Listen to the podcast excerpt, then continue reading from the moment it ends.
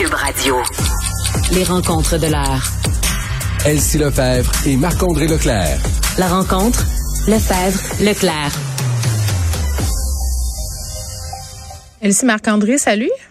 Bonjour. Hey, puisque Madame Catherine Dorion ne nous a pas fait la grâce de sa présence, j'ai envie de vous lancer sur le printemps érable. Y avez-vous participé? Quel souvenir euh, en gardez-vous? Elsie, on commence par toi. Ben oui, donc moi j'ai participé euh, à toutes les étapes, là, donc aux manifestations pacifiques. J'étais pas là à minuit là, quand ça déraillait, mais sinon sur le principe, donc euh, les, les, frais de scolarité, l'accès, euh, l'accessibilité aux études. moi j'ai milité là, pour ça là, depuis que je suis au cégep, à l'université. Donc ça a été une grève marquante. pour une génération, je dirais, ça a été un mmh. éveil politique. C'est vrai, hein? donc Vraiment. Donc, euh, il y a toute une génération de jeunes qui se sont politisés, qui ont vu qu'ils pouvaient faire une différence, d'autant plus que euh, ben, la mobilisation, lorsque le gouvernement Charest a été renversé ultimement, puis on peut dire que la grève étudiante, les carrés rouges, ça a été un élément marquant là, du mandat, euh, du dernier mandat de Jean Charest. Euh, Pauline Marois, lorsqu'elle était à vos pouvoirs, donc est revenue en arrière sur cette euh, hausse des frais de scolarité. Mm. Donc, il y a eu un gain réel à cette mobilisation. Donc, c'était vraiment beau. Moi, mon frère était à l'UQAM, puis il faisait partie là, de ceux qui imprimaient les affiches euh, bref, ça a été pour lui, là, il est un peu plus jeune que moi, ça a été pour lui vraiment toute une aventure et euh, hmm. euh, très déterminant dans son parcours.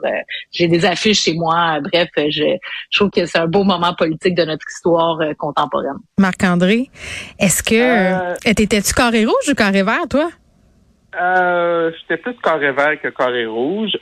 j'étais spectateur de ça parce que j'étais déjà rendu à Ottawa. Je travaillais sur la colline à Ottawa, fait qu'on on n'était pas mélangé dans ces dans ces dossiers-là. Oui. Euh, mais c'est sûr que ça, ça a accaparé beaucoup euh, de temps, d'énergie, et elle sait raison comment ça l'a marqué là, hmm. euh, cette fin de mandat-là pour, pour, pour Jean Charest. Euh, mais c'est sûr que mon petit côté en moi, euh, j'étais un peu plus carré vert que carré Mais euh, Jean Charest, quand même, qui est sorti de son mutisme par rapport à la crise étudiante, avait jamais plus vraiment abordé la question depuis 2012 en disant, puis je le trouvais quand même assez baveux de dire ça ces derniers jours, que finalement, quand on regardait ça avec le recul, ce qu'on est aujourd'hui au niveau du coût des études est pas tellement éloigné de ce qu'il proposait, là, Elsie. Ah ben là c'est ça, c'est de refaire un peu l'histoire, de dire ça aujourd'hui, je pense, parce que on sait pas justement, euh, toutes ces années plus tard, si on avait poursuivi dans cette tangente parce qu'on en serait aujourd'hui. Donc euh, là-dessus non. Puis tu sais, il faut se rappeler à quel point ça a été difficile. Il y avait la ministre Courchaine, il y avait Lynn Beauchamp aussi qui sont passés par là. Euh, pour son gouvernement, ça a été une grosse épreuve et, et, la solidarité aussi que je retiens, parce que oui, les étudiants se sont mobilisés. Moi, j'étais plus à l'université à ce moment-là, mais les familles aussi se sont mobilisées ah euh, dans les quartiers. Donc, les il y avait les rassemblements aussi, les casseroles. Moi, j'avais des bébés, on allait tourner au coin euh, Villeray-Saint-Denis. Euh, Puis, tu sais, donc, c'était un mouvement de société qui était plus fort encore que seulement les, euh, les frais étudiants. Donc, oui. Euh, c'était c'était un grand moment aussi dans la carrière de Richard Martineau. Il a fait, puis j'entendais euh, dire ah ça à, Benoît, son fameux tweet "La belle vie", ah qui, qui le suit encore aujourd'hui, hein, par ailleurs. C'est quand même, il le dit lui-même, ce tweet-là a changé sa vie, Marc-André. Wow, ouais, mais c'est là qu'on voit, hein, 140 caractères que tu peux faire dans la vie. Oui, il faisait euh, référence aux étudiants qui, fait, qui buvaient de la sangria sur une terrasse très chère. Je pense que c'était à Outremont. Donc voilà, euh, je pense que c'était un bel éveil politique. Puis je disais tantôt, euh, pendant que je parle à Brest sur le sujet, que moi j'étais euh, de ceux qui militaient avec un carré rouge. Mais tu sais, les, les opinions politiques évoluent. Puis quand t'es jeune, t'es idéaliste. Puis c'est ça qui est beau aussi. Tu sais, je dis, je sais pas si aujourd'hui j'aurais la même ferveur. mais euh, il y avait quelque chose de, de, de galvanisant dans, dans, dans ce qui s'est passé dans les rues à Montréal. Il y avait beaucoup de monde. Puis là, évidemment, il y a eu des dérapages aussi. Puis j'entendais des gens faire des rapprochements entre ce qui se passe à Ottawa euh, versus les mouvements étudiants. Là, c'est sans commune mesure.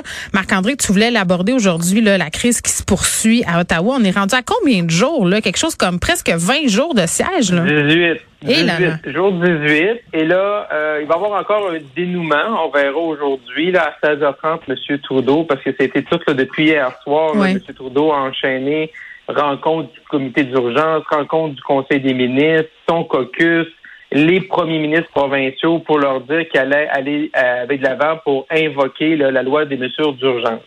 La loi des mesures d'urgence qu'on connaît comme aujourd'hui, c'est la loi de 1988 qui avait été euh, proposée adoptée par Brian Mulroney et son gouvernement progressiste conservateur.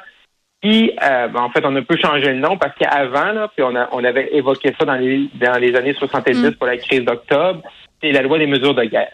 Fait que là, à 16h30, M. Trudeau devrait nous confirmer qu'il va invoquer la loi des mesures d'urgence et comment il va l'appliquer. Parce que là, ce qui est pas clair, c'est une fois que tu as invoqué ça, parce que c'est la première fois, là, cette loi mm. depuis 88 qu'on va l'invoquer, et qu'est-ce qu'on fait? Oui, est-ce que les chars d'assaut euh, dans la rue comme on a vu en France, par exemple? Parce qu'en France, on a ben, entendu les manifestants avec une brique et un fanal. Là, je m'excuse. Ben, c'est ça. Dans la loi, dans la loi, l'armée, euh, tu peux te servir de l'armée. Mais il nous a dit la, semaine passée que l'armée c'était le dernier, dernier, dernier, dernier, dernier recours. ça, serait, ça serait surprenant quand vendredi et lundi ça change autant.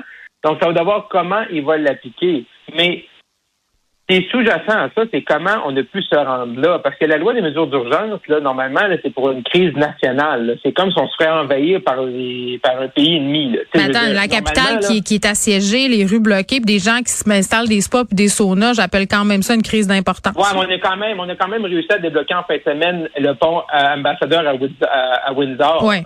Et ces gens-là, là, si là, 18 jours, on les avait pas permis de se stationner devant le Parlement, euh, on n'en serait, pas là aujourd'hui. Là. Ça montre hmm. juste que, oui, aujourd'hui, présentement, il y a une occupation, mais ça montre juste comment pendant depuis 18 jours, tous les paliers de gouvernement sont, euh, et M. Trudeau surtout, sont euh, incapables de gérer cette situation-là, sont pas capables de travailler hmm. ensemble. On laisse les gens se ravitailler, on laisse les gens s'alimenter, et là, il faut prendre là vraiment le dernier, dernier, dernier des moyens ça va prendre tout un processus à la Chambre, mm. tout ça, pour que ce soit appliqué. Mais c'est pas demain matin qu'ils vont partir, les manifestants. Mais non, puis Carl Marchand, tantôt, euh, parlait des, des, camionneurs qui disaient Hey, vous parlez pas assez de nos bons coups. Là, je veux dire que le fait que ça se transforme en Beauce Carnaval, là, je veux dire, euh, c'est pas vraiment ça qui, qui est intéressant. Là. Moi, ma question, c'est OK, l'état d'urgence, est-ce que ça va changer quelque chose? Est-ce que ça va arrêter? Parce que là, on a les citoyens d'Ottawa, je pense que de dire qu'ils sont plus capables, c'est un euphémisme. Merci.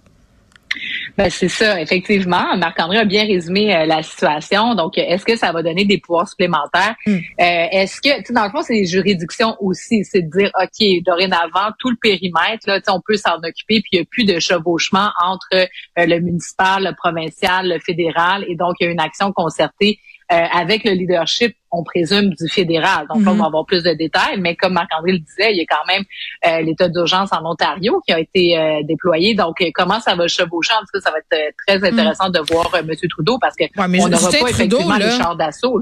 puis Justin Trudeau qui, perd des plumes dans l'opération. Je ne sais pas comment il va faire pour renverser la vapeur, là, mais ça a vraiment pas contribué à améliorer son image de marque, disons ça de C'est sûr. Mais en même temps, on est au début du mandat. Mais vas-y, oui, Marc-André. Oui, oui, mais c'est ça. Aussi, à 16h30, ça prend, ça prend après ça. C'est un coup, une, fois que tu t'es donné là, ce pouvoir-là, l'outil, ben, c'est quoi, comment il va l'utiliser? Est-ce qu'il met un ultimatum? Est-ce qu'il dit c'est mercredi matin, 8 heures?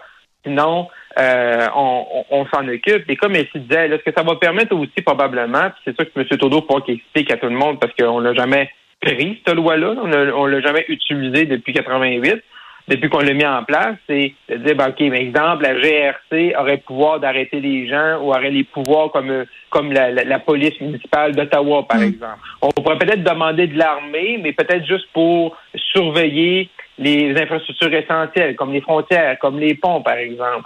C'est ça qu'il faut savoir. Là. Une fois, une fois que tu dis ça, puis une fois que tu fasses toute la poutine administrative au Parlement, autant à la Chambre des communes qu'au Sénat, c'est comment sur le terrain, là, les gens vont voir une différence pour ceux qui vivent, mettons, au centre-ville d'Ottawa. Bon, on se parle euh, de Marie-Victorin, élection partielle, bien évidemment. Là, c'est drôle parce que tous les yeux sont rivés euh, vers Marie-Victorin, là, elle-ci. Ben oui, ça fait quelques semaines ben qu'on dit que ça va être intéressant. Ben ça va être intéressant. Donc juste pour remettre en contexte, c'est la circonscription de Catherine Fournier qui a été élue mairesse dans Longueuil. Hmm. Donc en 2018, elle avait remporté. Euh, on se rappelle le, en 2018, c'est la débâcle au Parti québécois. Donc euh, le Parti québécois fait élire 11 députés à l'époque, en perd un. C'est pour dire que Catherine Fournier fait partie de la victoire, mais elle est une des dernières, en fait la dernière dans la région montréalaise euh, de l'autre côté du pont à Longueuil. Et donc, elle remporte 31 à 28. Alors, c'est très serré contre la CAQ. Et euh, ben, on sait la CAQ domine les sondages depuis euh, depuis l'élection finalement, mais là, il semble y avoir peut-être une brisure ou en tout cas du moins la circonscription que la forteresse du Parti québécois pourrait rester. Et donc, il y a un sondage euh, que le Parti québécois a coulé ce matin au Journal de Montréal où on est en tête à tête. Pierre Nantel et la candidate de la CAQ, Shirley Dorismond, sont à 33 les deux. Et ah, mais excuse-moi, mais mais cette femme-là quand même qui était une candidature euh, ben, controversée, c'est peut-être pas le bon mot, mais qui quand même euh, avait soulevé quelques questions là, parce qu'elle était assez virulente euh, contre la CAQ. Exactement. Donc, l'atterrissage. Donc, il y a plusieurs éléments là-dedans. Pierre Nantel est très connu dans la circonscription. Donc, vient de là, a été député là-bas, très apprécié. Et puis, elle, ben, elle semble, elle arrive en retard. Donc, euh, d'une part. Donc, Pierre Nantel est déjà sur le terrain. Donc, c'est la dernière annoncée des candidatures dans Marie-Victorin. Et donc, on dirait qu'elle est un peu parachetée, effectivement, comme tu dis, ces déclarations passées. Donc, euh, la, la, question du racisme systémique, notamment, puis les questions mm-hmm. syndicales dans le conflit avec, parce qu'on se rappelle elle était à la FIC pendant longtemps. Donc ça, ça a clashé et ça arrive au même moment où euh, ben attends, je m'excuse de, de, de, la CAQ descend. Je m'excuse de t'interrompre, Elsie, mais puisque tu parles de la FIC, on se rappelle que c'est quand même euh, assez ironique, là, la FIC qui euh, fait une plainte à un organisme chapeauté par l'ONU concernant le travail forcé, le, le travail supplémentaire des infirmiers, des infirmières, des préposés. Euh, tu sais, il y a plusieurs affaires là-dedans. En tout cas, je sais pas, ça me surprend qu'elle soit égalité puis que les gens achètent ça. Ça me surprend beaucoup. Ben, à égalité, puis euh, après ça, Marc-André, je suis convaincue que tu as plein de choses à dire, mais elle est à égalité, mais il faut savoir que la CAQ partait de, de beaucoup, euh, était bien en avance là, dans la circonscription. Donc, euh, c'est la CAQ, on peut croire, qui a baissé au niveau de ses appuis. Puis la solidité de l'organisation de Pierre Nantel, le Parti québécois, c'est une valeur sûre aussi dans Marie-Victorin. Donc, les deux alliés ensemble, ça fait que la lutte est très serrée. Puis jusqu'à la fin, mm. moi, je prédis en, cette journée aujourd'hui que Pierre Nantel pourrait bien l'emporter. Puis si on se, on se remet là, plusieurs mois euh, dans le passé, euh, on n'aurait pas pris ça du tout, du tout, du tout. Là. Donc, euh, une lueur d'espoir particulier. Quoi. Oui, mais fait surprenant, Anne Casabonne qui clenche Martine Ouellette quand même. ben, pour vrai, on en parle-tu de ça? C'est peut-être un signal pour Mme Ouellette. Oh, on peut en parler. On peut en parler. Ben, parle ça. Mme Ouellette, euh, elle a fait le tour du jardin. Là. Ah oui? C'est correct. Bon, oui, ben là, je veux dire, ça, va prendre quoi, Martine Ouellette? Ben, le magazine. Ah oui, ma magazine, je veux dire, c'est prêt à être au, Parti québécois, être au Bloc, à se faire un parti au provincial. Je pense qu'à Mané, le message, elle va l'avoir encore le, mm. le, le, elle va encore l'avoir lors de l'élection partielle. Là, il y a deux choses. Euh, Premièrement, euh, moi je suis d'accord avec Elsie. Je pense que M. Nantel est en bonne est en bonne posture. Le 8 euh, janvier, j'avais fait cinq prédictions pour l'année 2022 euh, dans le journal Montréal, le journal de Québec. J'avais dit le départ d'Arruda, le départ d'Autoul et j'avais également mis Pierre Nantel gagnant dans, au Parti québécois. Oh, bravo, bravo. Fait que ça, à date, je vais en avoir 3 sur 5 au moins. L'année est encore jeune. Fait que ça, ça va peut-être bien là-dessus. Et le deuxième point, c'est là, M. Legault, il fait quoi avec cette partielle-là? Parce que euh, ça va avoir un, impact. Là. Parce que si Pierre Nantel remporte, ça veut dire que M. Saint-Pierre Plamondon avait raison de laisser le compter à Pierre Nantel, donc ça va l'aider lui. S'il remporte, ça va redonner un coup au Parti québécois. Le Parti québécois va pouvoir surfer là-dessus en bon québécois. Euh, fait que là, pour la CAQ, là, c'est, pas euh, c'est pas super comme scénario. Là. Qu'est-ce que tu fais? Là? Tu veux pas une victoire du Parti québécois mm. à quelques quelques semaines, quelques, quelques mois d'élection, parce que je dis pas que le Parti québécois va former le gouvernement à l'automne prochain, mais quand même, euh, c'est pas impossible que la carte soit minoritaire si le Parti québécois réussit, exemple, à regagner quelques, quelques sièges dans le 4-5-0, quelques sièges au Saint-Élac-Saint-Jean, quelques sièges euh, sur la Côte-Nord, la Gaspésie. Fait euh, c'est sûr que pour la CAQ, c'est un sérieux casse-tête, là, parce qu'ils pensaient sans doute euh, s'envoler dans une victoire d'Amérique-Victorin, prendre une candidate qui est peut-être un petit peu atypique, mais qui peut quand même aider sur le narratif à, court, moyen terme, puis sur la prochaine élection, d'avoir une infirmière, même que critiquer la CAG, mais tu dis, bon, ben justement, nous, on est vraiment inclusifs parce que même si des gens nous, critiquent, on les prend dans l'équipe. Oui, c'est un pari qui aurait pu remporter. Pour vrai, ça se pourrait. ça se pourrait, c'est pas c'est pas encore fini, mais là après ça également, une fois que c'est 33-33, on voit les autres partis et qui va aller voter?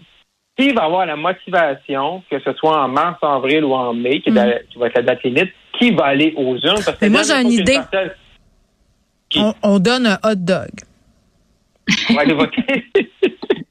Mm. Ça, ça c'est peut-être dans la catégorie de, du parti à Dan Casabonne, de faire ça. Donc, il faut organiser un petit power. Ouais, mais moi, je suis désolée. aussi, des, des saunas, des spas, des hot dogs. ça serait des hot dogs vegan. C'est ça. Euh, non, mais t'as raison. Hein, tu sais, le taux de participation, en tout cas, aux dernières élections, euh, en tout cas municipales à Montréal, c'était ben, familier. La dernière partielle pour remplacer Bernard Drinville, ça avait voté à 25 dans Marie-Victorin. Ben, c'est ça.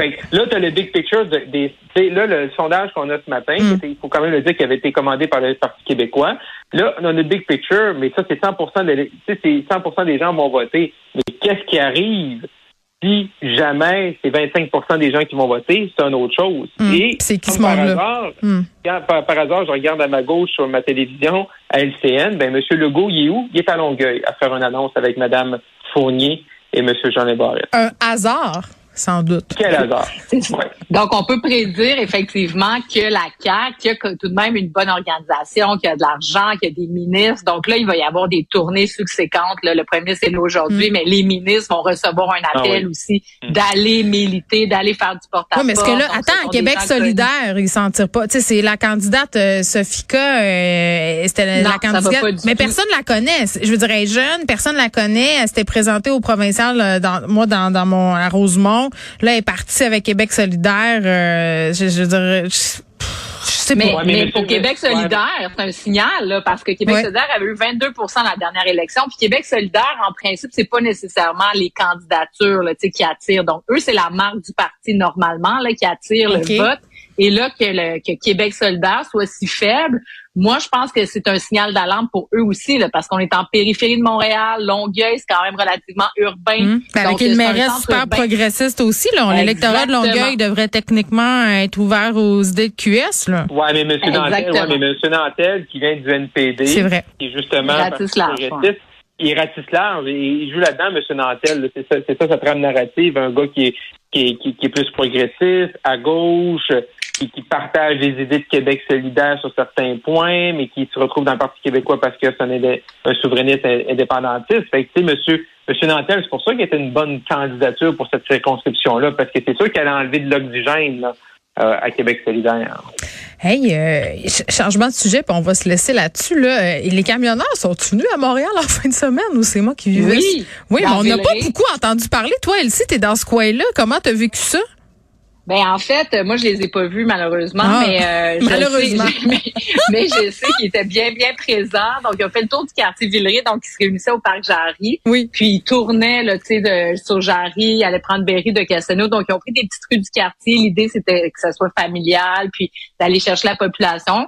Moi de ce que j'en ai euh, su, c'est que euh, ça a été bien. Donc il n'y a pas eu de débordement puis euh, que les manifestants étaient satisfaits. Ensuite, on les invitait à aller manifester, rejoindre le convoi vers Ottawa. Donc, ouais. il n'y avait pas le d'indication. vu? Ben, ben, ça. ben là, on se demande pourquoi ils manifestent encore. Là, demain, on, bon, on sait que le passeport vaccinal, c'est la fin à compter du 1er mars en Ontario. Là, on devrait avoir euh, une mise à jour de ce qui va euh, qui va passer par chez nous demain au point de presse. Là, on se demande pourquoi ils roulent encore, les camionneurs. C'est grand Puis moi, je me suis demandé pourquoi ils sont pas allés, la, le, bureau de circonscription de Justin Trudeau est dans le Villeray. Donc, je me suis demandé pourquoi ben ils n'ont pas été devant son bureau, mais non. ils savent pas c'est où. Non, mais en fait, en fait parce que c'est le, le happening il était à Ottawa. sais, on a vu des gens avec des saunas, des spas. Fait que là, les gens veulent profiter de ça. Beau carnaval, je l'ai dit. Achetez vos tickets. OK, à demain. à demain.